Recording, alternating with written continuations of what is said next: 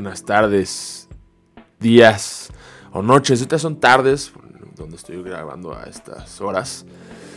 Pero, obviamente, si lo escuchan en otro horario, pues buenas. Ahora sí que buenos en ese horario en el que van a estar. Bienvenidos al primer episodio de este año 2022 de El Show de Berman. Básicamente, reiniciamos este proyecto que ya tenía desde hace un buen y pues nada más, no me queda más que decirles que bienvenidos a esta nueva fase que tenemos del show de Berman.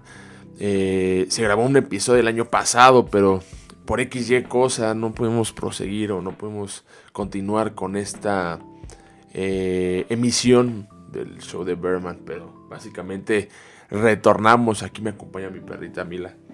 Me está escuchando ya de pensar que... Pues qué carajos está diciendo este compadre, pero...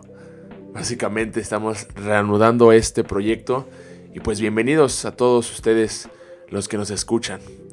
En el episodio de hoy eh, vamos a estar hablando acerca de dos temas, dos temas que quisiera compartirles a ustedes acerca de, de lo que he estado haciendo o pues vaya recomendaciones y pues hablar de varios temas, ¿no? Estamos enfocados este show en platicar acerca de todas las noticias eh, o cosas relevantes en la industria de entretenimiento, especialmente en los videojuegos, en toda la parte de series, películas o hasta libros, ¿no? Que precisamente hoy vamos a platicar de un libro que acabo de terminar, eh, me lo regalaron en, eh, de intercambio en mi familia.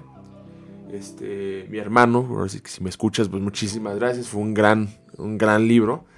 Y quería platicarlo con ustedes porque también es, este, pues es de fantasía, ¿no? Entonces, como saben, a mí me encanta hablar acerca de ñoñadas, de, cosas nerd. Eh, entonces, este, me, fascina, ¿no? Y nada, y qué mejor que estar platicando acerca de, de, de todo este tipo de cosas que hago cotidianamente cuando eh, tengo tiempo libre o que me hago mi tiempo libre, ¿no? Entonces, este Vamos a platicar acerca de eso. Y el, show de Berman pues, básicamente se especializa en todo eso, ¿no? Estamos buscando platicar muchas, muchas cosas eh, acerca de todo esto que es la cultura geek, ¿no? La cultura nerd que luego tenemos. Créanme que les voy a compartir todo, les voy a compartir recomendaciones todo. Y pues no queda más que promocionarme un poquito más acerca de dónde me pueden buscar. En Instagram me pueden buscar como Bruno is playing, literal como Bruno está jugando, Bruno is playing, en Twitter también. Y este y pues también en YouTube me pueden este, seguir ahí, voy a hacer transmisiones, por lo general las transmisiones las hago con multiplayers, pero pues obviamente juego con juegos de solo un jugador que me fascinan, entonces quiero que prosigamos, este, eh, quiero proseguir, más bien quiero continuar con todos la gran lista de juegos que tengo pendientes por jugar, que pues es bastante. Y después les platicaré la lista que tengo, mi backlog y cómo la vamos cerrando, ¿no? Entonces, pues bueno, nada más que no queda dar más que inicio a este su pequeño podcast acerca de toda la cultura geek con su anfitrión Bruno Mijares. Bienvenidos.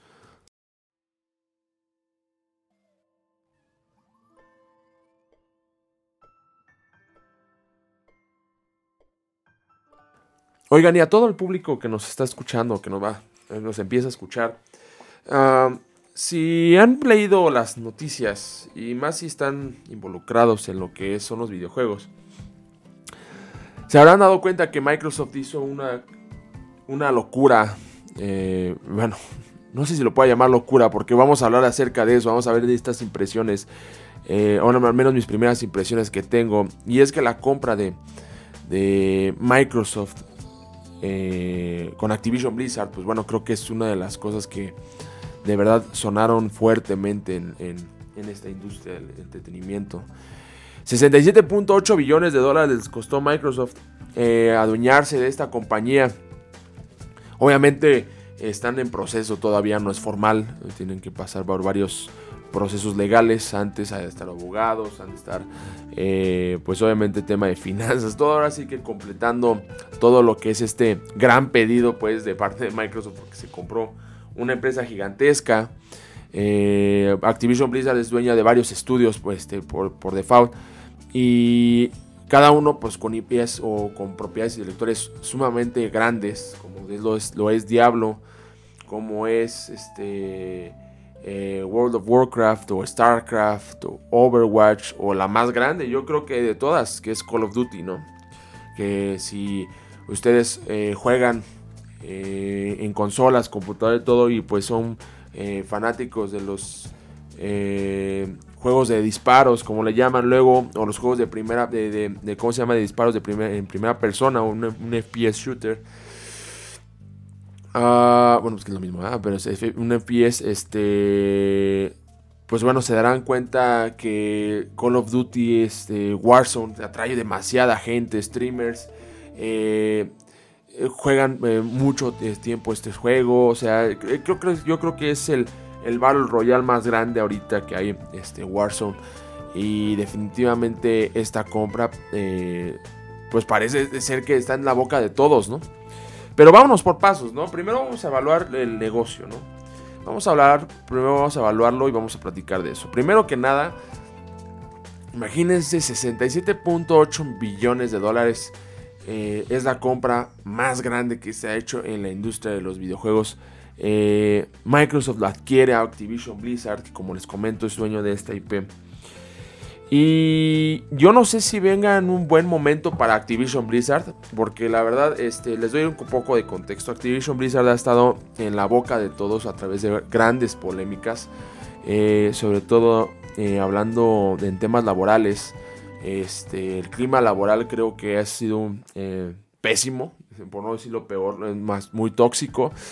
Y ha habido demasiadas demandas dentro de la compañía hacia sus superiores, hacia los jefes y todo, acerca de que haya ha habido abusos laborales, entre ellos abusos o discriminación sexual, eh, acoso sexual, este, digo, también este, discriminación laboral, la discriminación de género.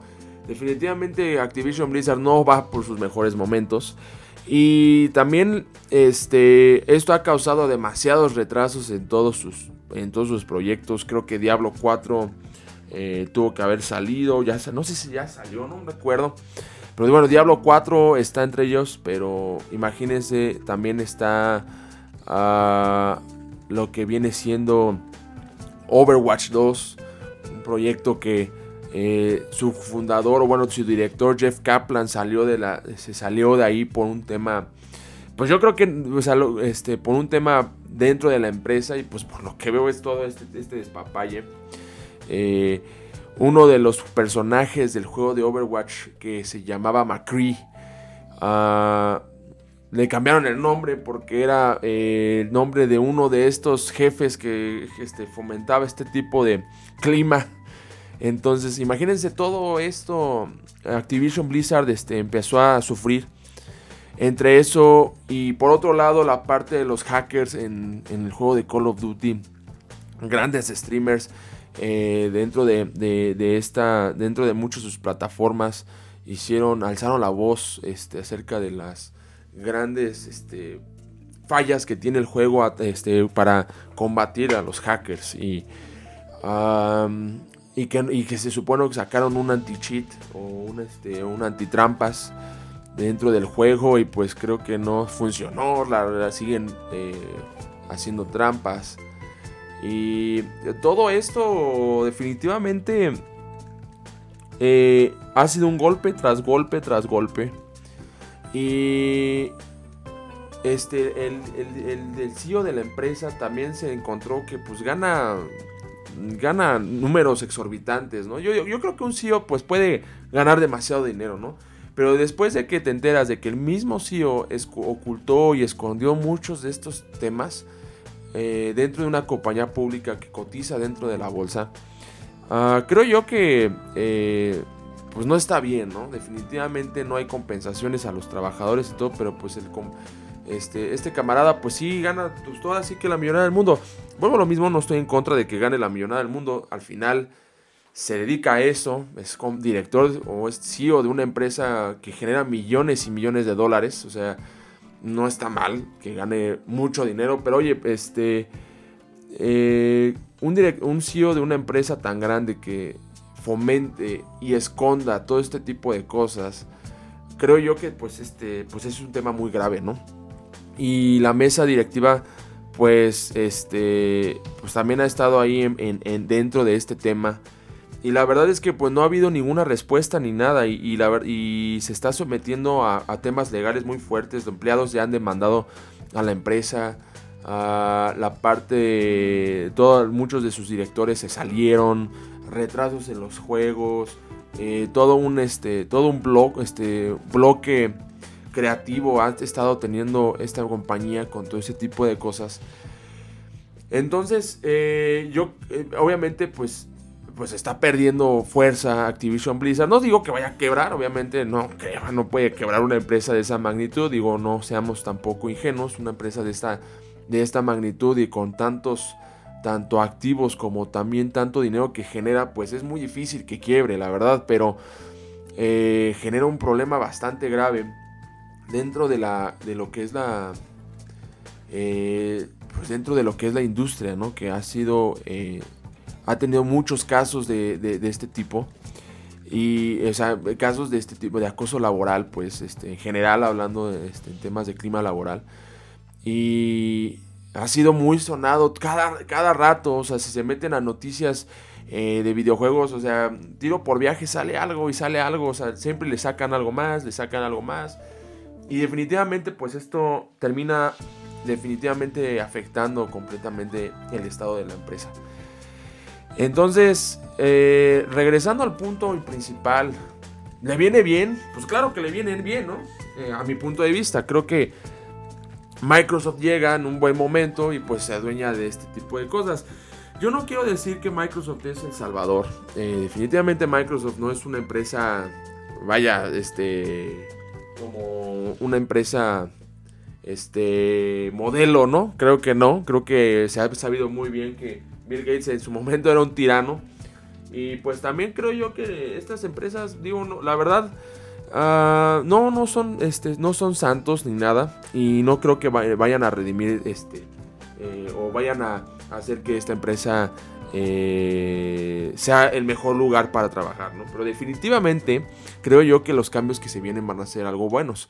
Eh, hablando de, yo estoy hablando del, contexto laboral. Vamos a hablar ahorita del contexto de los videojuegos. Vamos, eso es otro tema que creo yo, ah, pues también le viene bien, pero bueno, vamos a profundizar un poquito después.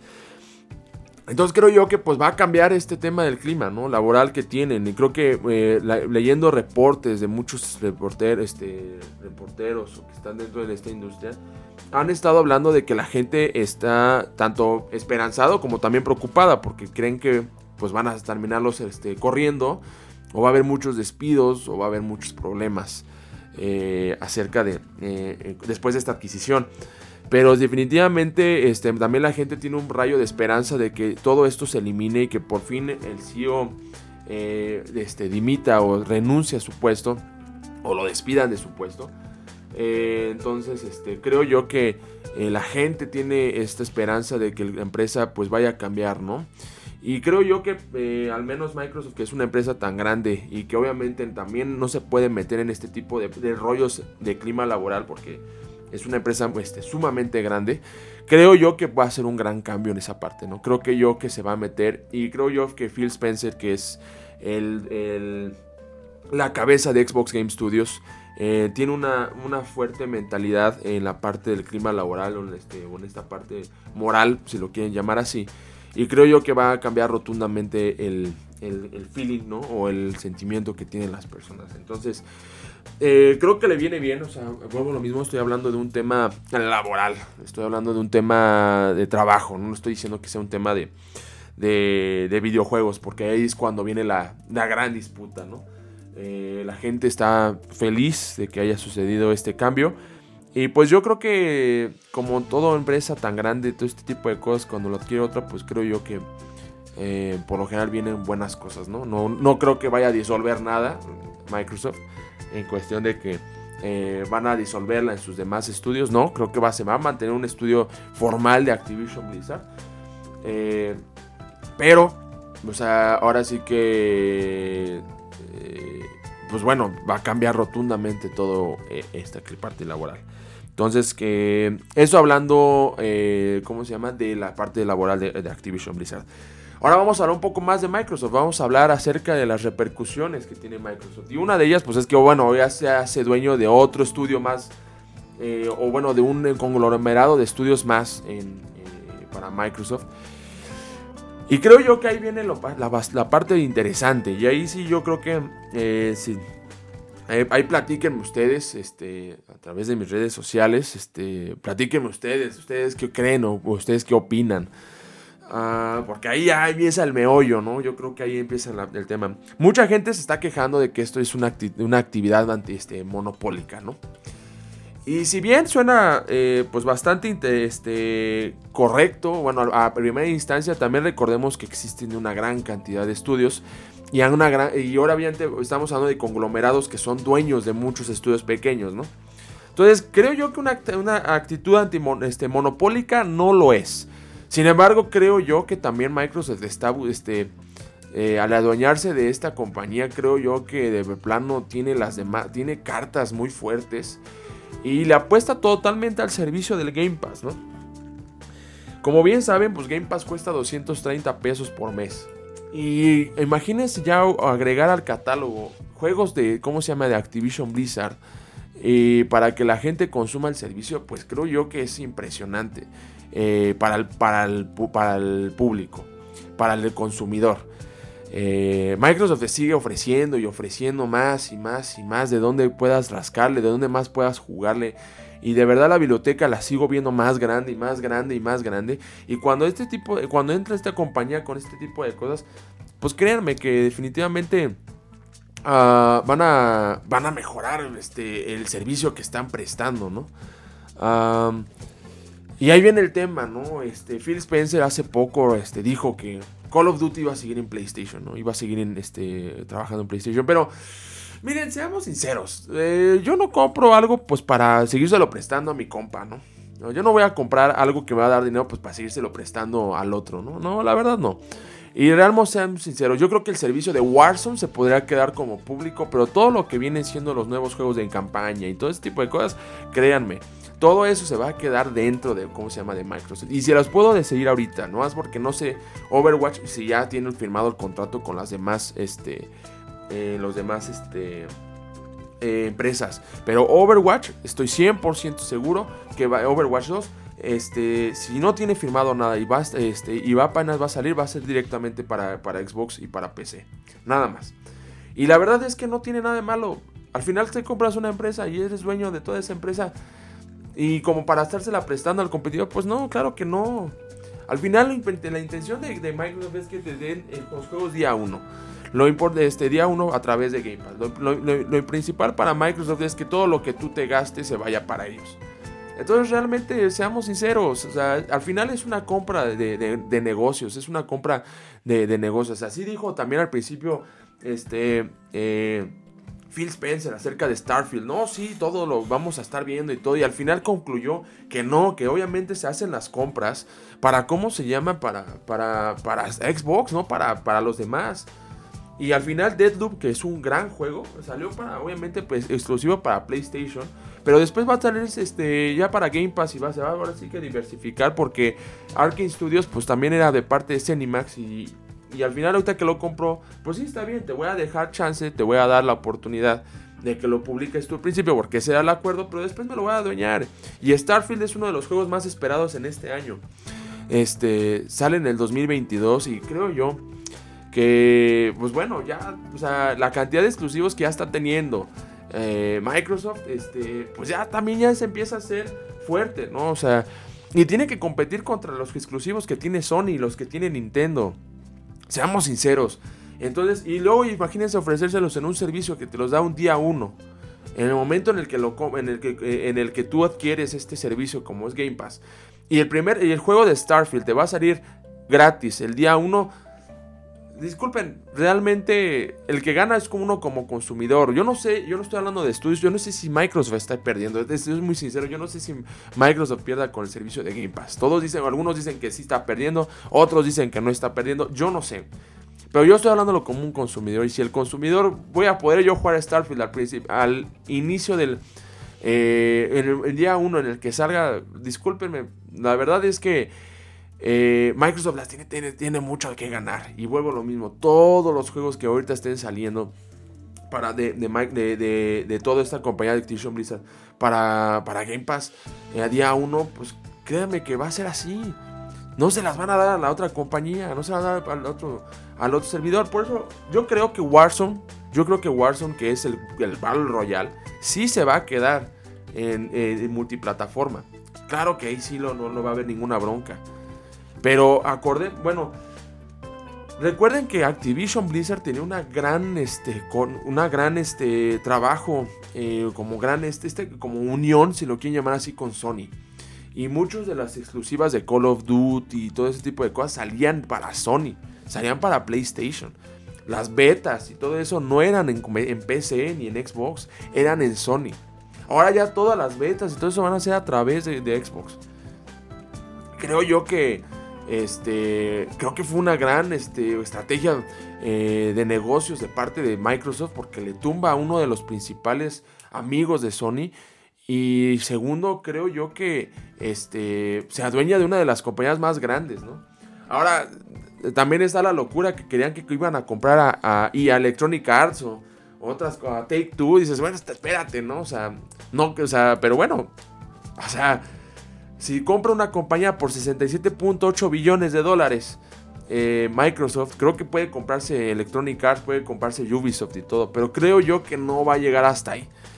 Pero bueno, si los llegara a comprar, ahí sí yo creo que ya hablaría de un tema de ya de monopolio, la verdad. O sea, ya sí tiene este, estos conglomerados tan grandes y tan fuertes. Pero bueno, no vamos, este, no nos vayamos a, a ¿cómo se llama?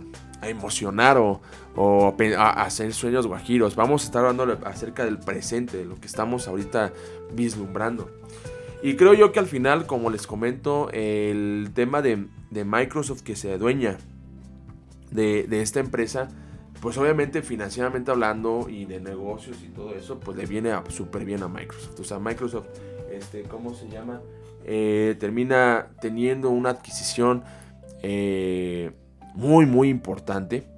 Y creo yo que, ¿cómo se llama? Este. Eh, va a ayudar muchísimo a lo, que, a lo que ya actualmente presta, que es el servicio de Game Pass, ¿no? El servicio de, este que, del, cual este, yo en lo personal disfruto muchísimo. Y segundo, este, creo yo que, y muchas personas más, y segundo, creo que da la oportunidad a que el consumidor disfrute de un catálogo de juegos ilimitado. Este, ilimitado me refiero porque, o sea, acabarte 100 juegos, más de 100 juegos eh, dentro de estas 100 este, horas, sea que juegues indie, sea que juegues lo que sea, es imposible y más lo que vaya ya está llegando y todas las, las horas de, que te va a dar repetitividad, o sea, de que tú puedas jugarlo y que no te canses y los vuelvas a jugar y todo, creo que viene bien. Entonces, a mi, a mi punto de vista, eh, es, una gran, es una compra muy ambiciosa, es una gran compra, es una gran, este, una gran adquisición. Pero bueno, vamos a ver este, cómo empieza a trabajar, ¿no? Entonces, este, pues ahí lo tienen, este, amigos. Mi, mi, impresión es básicamente esa. Ah, y, tengo también la sospecha, y digo, quiero agregarlo. Eh, ahorita que ya venimos entrando a este mundo del metaverso y hablamos del mundo tecnológico, ¿no? Ya un mundo cibernético y todo ese tipo de cosas. Imagínense, nada más les quiero decir una cosa, y para cerrar este, esta parte y, y, para continuar este, con el siguiente segmento, antes de este, en el último segmento. Imagínense esto. Sale el nuevo World of Warcraft o el nuevo StarCraft. Bueno, World of Warcraft, vamos a hablar de World of Warcraft. Que es un juego inmersivo, es un juego que te mete a un mundo eh, desconocido, un mundo gigantesco. Imagínate que sale el nuevo World of Warcraft y salga con, eh, eh, con, una, este, con una posibilidad de, hacerle un metaverso. Que te pongas tus lentes VR y lo juegues. ¿Realmente ustedes no creen que Microsoft esté apuntando a ese, tipo de, juegos ya? teniendo esos juegos tan inmersivos y tan populares donde la gente se queda horas y horas y horas, ¿de verdad no creen que sea el futuro de lo que Microsoft está vislumbrando? Ponerte unos VR, meterte al metaverso de World of Warcraft y de plano perderte ahí miles de horas. Créanme, créanme, Microsoft es, muy, muy inteligente en la parte de negocios. Y ahorita que está viéndose este boom y que ven el potencial de Activision Blizzard con, sus IPs, créanme, de verdad, yo creo que el futuro ya viene y Microsoft está, este, ya, ya, ya está llegando el futuro de, este, en la parte tecnológica. Y créanme, Microsoft es muy, muy, es muy, muy adelantado. Y creo yo que la compra de Activision Blizzard les va a dar este tipo de fuentes, les va a dar este desarrollo que quieren. Porque créanme estamos muy cerca de ver este tipo de juegos ya tan inmersivos eh, dentro de, de, la plataforma. O sea, no me imagínense, estaríamos como un Ready Player One casi, que te ponías estos lentes, ¿no? Y entrabas a otro mundo. Básicamente vamos a estar ahí. Y créanme que cuando tienes una IP como World of Warcraft que la juegan millones de personas, o un juego como Diablo, créanme, chavos, que la verdad, este, créanme gente, que la verdad es que Microsoft está haciendo una apuesta muy a futuro. No solo en el Game Pass, sino en lo que viene. Entonces, este, pues bueno, lo dejamos aquí. Estas son mis impresiones, eh, si se fijan, muy positivas en todas en general. Este, pero vuelvo a lo mismo, no crean que yo estoy al, del lado de la compañía este, billonaria que se que compra de todos, no, al contrario, no soy, este, no soy así, solo siempre siento que después de esta oleada tan grande de noticias tan malas alrededor de Activision Blizzard, creo que esta que parece ser mala porque lo compra, creo que es la más positiva de todas, porque creo yo que para las personas dentro de, este, de esta empresa van a sufrir buenos cambios. Eso es, o sea, por lo menos a los que se ve. Ojalá y no haya despidos, ojalá la gente se mantenga con sus tragos y que, y que mejore el clima laboral para que la empresa siga dando estos grandes juegos que a mí me fascinaban, ¿no? Overwatch me fascina, me, encanta Overwatch. Ya no lo he jugado porque, plano, siento que lo han dejado morir poco a poco este, Activision Blizzard. Eh, Activision en este específico, este, que son los dueños de la IP. O bueno, el estudio que lo desarrolla. Entonces creo yo que este, se, viene, se viene bien, se viene bastante bien. Este, al menos en esa parte. Veamos qué dice el futuro, ¿no? Este, esto serían mis primeras, mis impresiones. Este, quédense, sigue el siguiente, la siguiente parte ya para terminar el podcast. Vamos a hablar acerca de la espada del destino de Andrés Sapkowski. De que, como ustedes lo conocen, son las aventuras de Geralt de Rivia. Continuamos.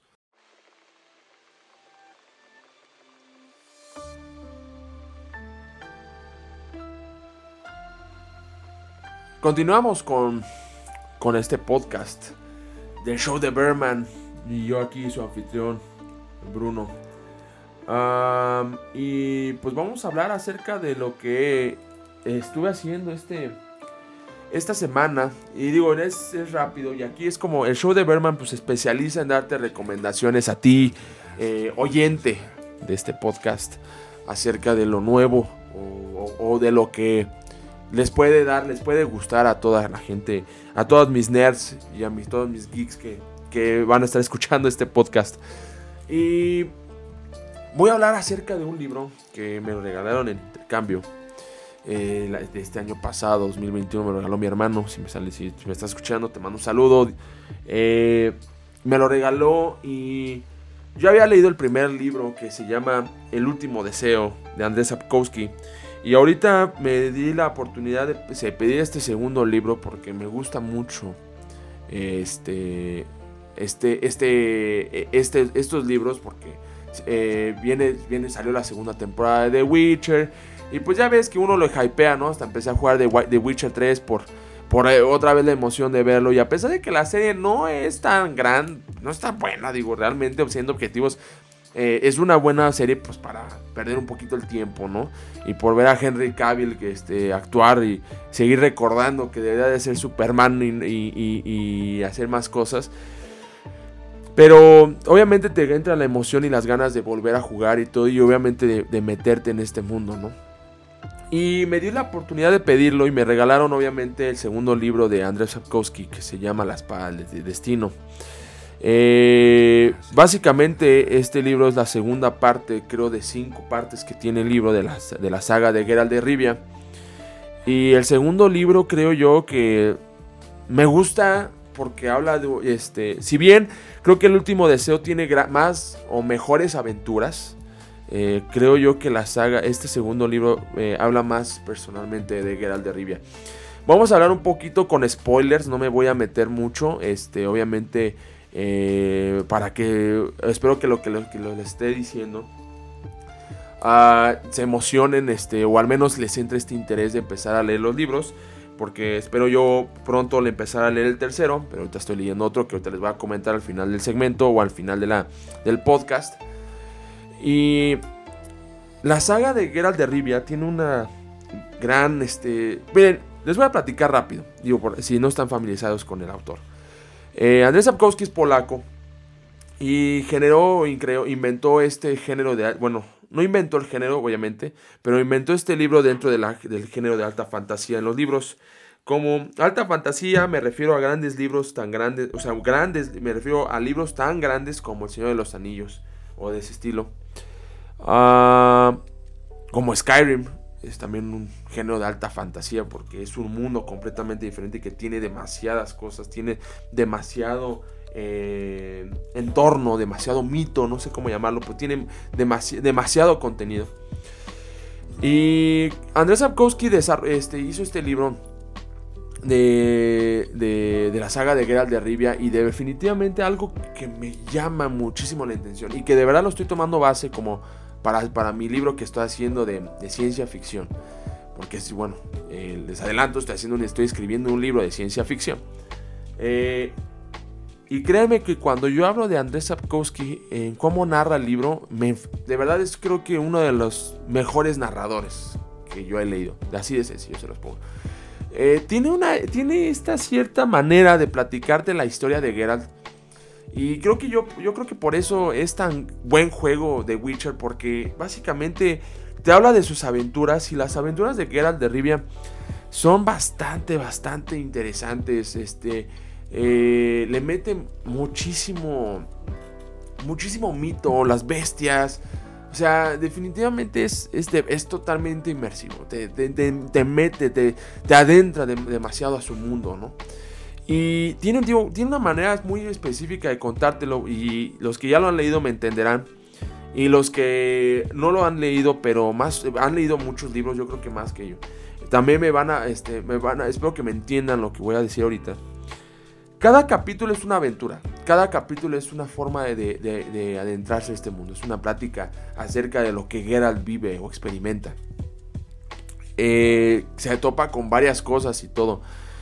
Y dentro de estas aventuras empieza a meter poco a poco la historia principal, que como ustedes saben, si ya vieron la serie o ya, vieron, ya jugaron el juego, pues la historia principal es esta, esta Cirila, ¿no? O sea, este, o como le llaman Siri es esta niña de, del país de Sintra, ¿no? Que es básicamente la elegida, o la espada del destino, como luego lo llaman, eh, o el destino, ¿no? Lo llaman este, a ella. Y de verdad, este, pero poco a poco lo va metiendo, o sea, no, no, no, no, no la historia no se centra como tal eh, durante sus aventuras, ¿no? Sino se centra poco a poco, en, mete poco a poco esto, ¿no? Y a pesar de que Cirila tal vez es la personaje principal de la historia o de la trama, el que sigue siendo el personaje principal dentro de todo esto es Geralt. Y Geralt este, narra cómo Geralt está en, eh, cómo está en constante, eh, cómo encuentra este tipo, esta historia, ¿no? Cómo se la encuentra él dentro de la historia, dentro de sus historias, dentro de sus aventuras, cómo esta historia de repente, pum, sale ahí hay, una pizquita de lo que va viene. Y pum, ahí viene otra, ¿no? Y pum, ahí viene otra, ¿no? Entonces, poco a poco la vas este, eh, juntando para que te genere la historia central. Y la verdad es que es, increíble cómo narra la historia este, Sapkowski en todo, en todo el libro. Y me gusta mucho este libro, o me gustó mucho, porque a diferencia del último deseo, que es como la introducción de todos los personajes, de, de Jennifer, de, de Jaskier, de, de, y, de, y de él, ¿no? Y poco a poco de, de los mundos como Sintra, como Nilfgaard y todo ese tipo de cosas. O por ejemplo. Lo que está muy padre creo que en este libro, creo que es algo que me, me, llenó o me, me, adentró mucho más, es el, la psique de Geralt.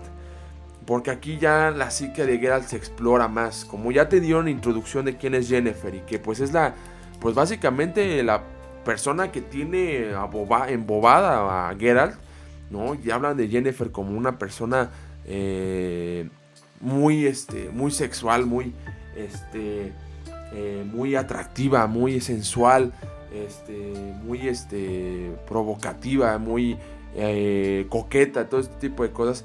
Y como que ya te sabes, ya te sabes todo este tipo de estos personajes.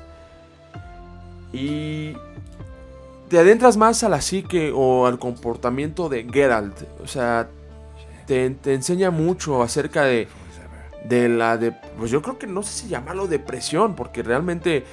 Eh, clínicamente no sé si esté bien o no, pero realmente Geralt es una persona que sufre solo y que, y que vive solo por, porque, por, por sus rasgos de mutante y todo ese tipo de cosas.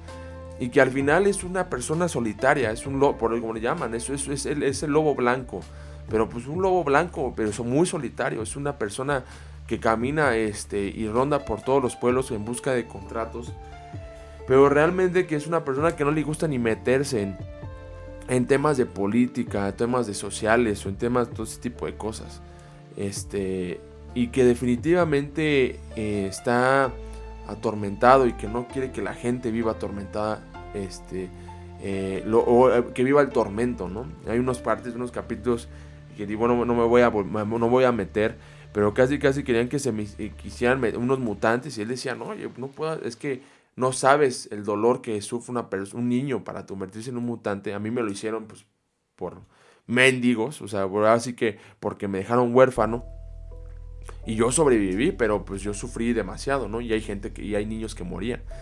Entonces, eh, obviamente está en contra de todo ese tipo de cosas. Él se siente que es un fenómeno, él se siente que es una persona fuera de la sociedad por todos estos rasgos, ¿no?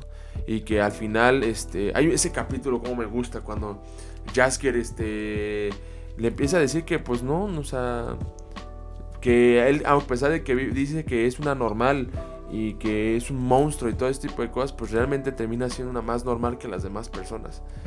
Este, ese capítulo está increíble, este, me gusta mucho. Pero bueno, no me voy a adentrar, digo, bueno, no voy a adentrarme a spoilers. Este, porque eso es más, más o menos, más o menos por la, por la mitad, un poquito ya más pegándole al final. Y vuelvo a lo mismo, les digo, eh, habla de las aventuras tan padre de él que creo yo que me, me, emociona mucho cómo narra la historia este Sapkowski. O sea, de verdad, narra muy, muy, muy bonito la, la, historia de, de Geralt. Eh, la narra de una manera que te emociona, que te, que te, que te deja picado en el libro. ¿Y saben qué es lo mejor de todo esto? Que los libros, al menos los dos que he leído, no son tan grandes. Son libros de 250 páginas. O sea, este duró creo que 280. Realmente es un libro bastante corto. Y creo que se la pueden dar en una sentada si son este, lectores muy, este, muy este, acérrimos, ¿no? Que, que, les gusta mucho leer. Se lo van a terminar de volada, pero no, créanme que no se van a perder. Eh, no, van a perder tiempo, créanme que se van a, se van a, se van a emocionar demasiado de lo que es el, el libro, ¿no? De la saga de Geralt de Rivia, el segundo libro, Espada del Destino. A mí, vuelvo lo mismo, El último deseo, que es el primer libro, eh, que también les, obviamente les recomiendo mucho leerlo en orden, pero bueno, El último deseo a mí es un gran libro introductorio y un gran libro que muestra grandes aventuras, pero creo yo que La espada del destino es lo más, más personal, lo hace mucho más eh, personal a Geralt, este... El, sentir, su psique, su, su, forma de pensar y cómo las demás personas se desenvuelven con él este, ¿no? Eh, lo hace muy, muy, muy interesante. Y creo yo que eso, creo, a mi punto de vista, cuando te hablan, cuando te hacen un gran desarrollo de un personaje, este, de verdad lo único que te deja es cautivo y lo único que quieres es continuar leyendo acerca de su, de su vivencia, acerca de lo que piensa. Eh, porque ya las aventuras ya, no, ya lejos de ser aventuras, este, se vuelven un tema eh, personal para a veces para, para Geralt, ¿no? Lo, a veces lo provocan, a veces lo hacen eh, eh, tener este, ciertos este, problemas, ¿no? Y, este, y lejos de cubrir con un código y todo, de repente llega, llega a sentirse emocional. Pero como es un ser frío, porque literal le quitan las emociones después de la, de la mutación, eh, pues no las puede expresar, ¿no? Pero definitivamente Geralt nunca termina siendo un personaje eh, sin sentimientos, sino al contrario, es una persona que le gustaría expresarlos. Eso es lo, muy, eso es lo que es más cañón. Que Geralt termina siendo un, personaje que le gustaría eh, haberse quedado con sus emociones para poder expresar lo que él siente. Y no que ahorita termina siendo una persona fría, y una persona, una persona amargada, si lo quieren llamar así, porque no puede hacerlo, no, puede expresarle el amor a la, a la, gente que quiere, no le puede expresar el amor a la persona, a la gente que lo rodea, o no puede mostrar tristeza, o no puede mostrar melancolía, al contrario, es una persona que se fría por, por la mutación, pero que no, eh, no carece de sentimientos, ¿no? Entonces, eh, vuelvo a lo mismo, eh, digo, para cerrar este, este segmento y ya para dar el comienzo al, último segmento del podcast, ah, creo yo que uh, deben dar una oportunidad definitivamente al libro. Si, no, si les gustan los libros de este género como tipo de alta fantasía, donde de plano es un mundo completamente nuevo y hay monstruos y hay bestias y y hay un cierto olor, como le llaman, un cierto entorno tan grande, este, un, un ambiente, una, un medio ambiente tan masivo. Definitivamente den una oportunidad a, esta saga. Y cuando lleguen al segundo libro, créanme, platíquenme si sienten o más o menos tienen esta misma eh, sentimiento, ¿no? Eh, que yo tengo, ¿no? Yo me, yo me encariñé más con Geralt y hasta en, en mi Twitter puse yo que yo me siento más como Geralt, ¿no? Eh, el día de hoy personalmente, ¿no? Pero bueno, al final este, eh, ese es como mi sentir, es mi sentimiento, es un, es un, sentimiento personal, pero realmente te, te, encariñas tanto con el personaje y te, identificas mucho con, su desarrollo, ¿no? Pero bueno, básicamente es eso. Andrés Sapkowski, La Espada del Destino, lo terminé el día miércoles, un libro de 287 páginas, si no me equivoco. Eh, se los recomiendo ampliamente. Si ya leyeron el primero y este, lean este segundo, definitivamente no, este, no, no, no se pierde, este, no, no, lo dejen perder. O más bien, este, no. Eh, léanlo, denle la oportunidad, de verdad, es un gran libro. Y si no lo han leído ninguno de estos, comiencen con el último deseo. Excelente libro, fantástico. Y créanme, cuando yo les hablo de narrativa, este, Andrés Sapkowski para mí es un gran, gran este, eh, autor. La verdad, es un este, me fascina cómo narra. Pero bueno, eh, no me quiero explayar más. Vamos al último segmento para cerrar el podcast. Este, y continuamos aquí en el show de Berman con su anfitrión Bruno Mijares.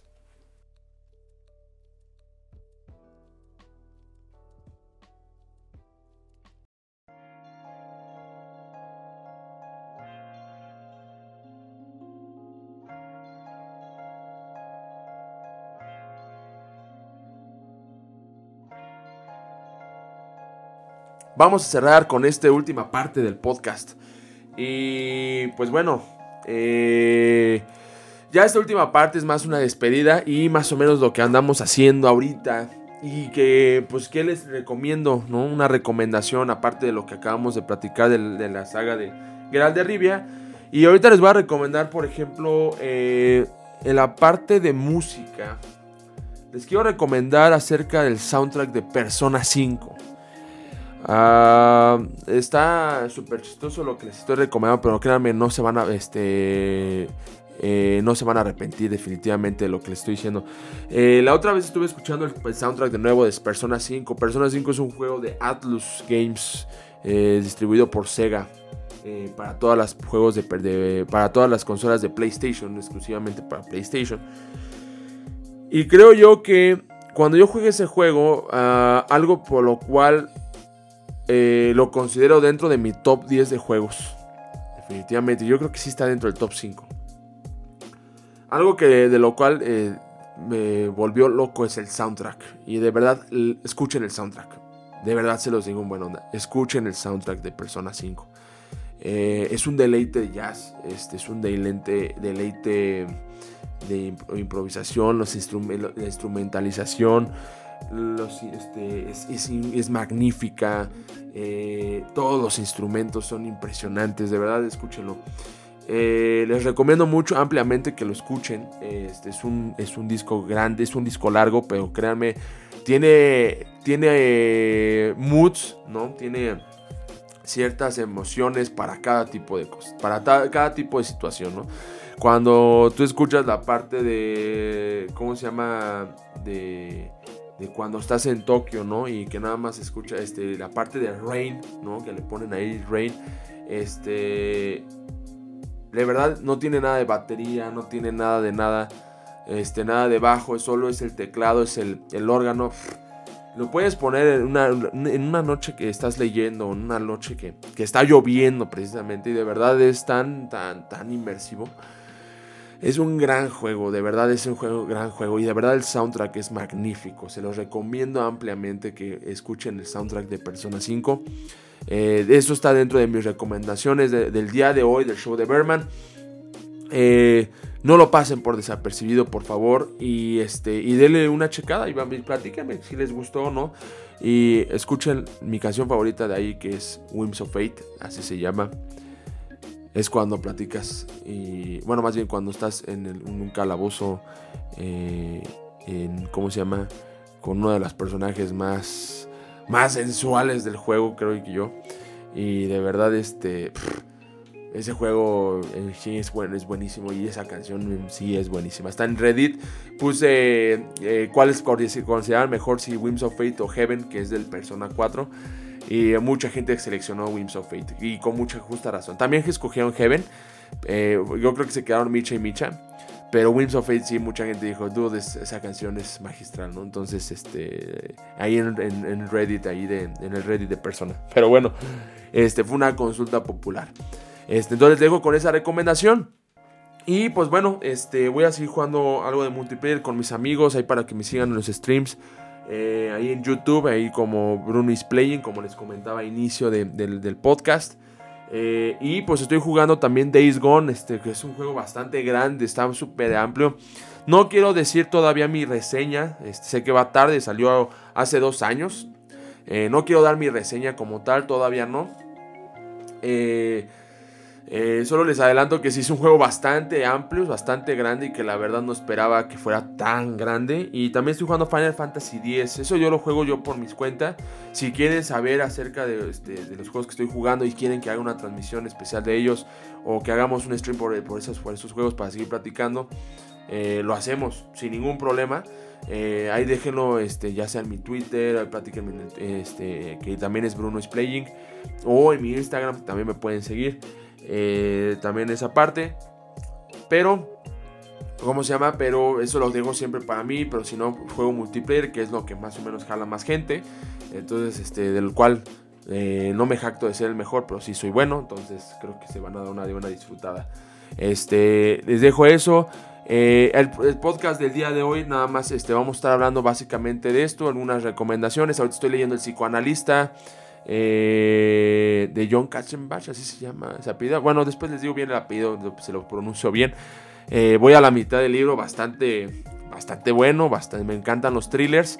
Este, pero bueno, todavía no, este, cuando lo termine también platicaré acerca de mi reseña de este, de este gran libro, eh, bestseller en su momento. Y es lo que estoy haciendo ahorita y todo. Y pues bueno, los espero el siguiente domingo. ¡Ay! Eh, sigo, estoy viendo Demon Slayer, estoy viendo a este, Attack on Titan.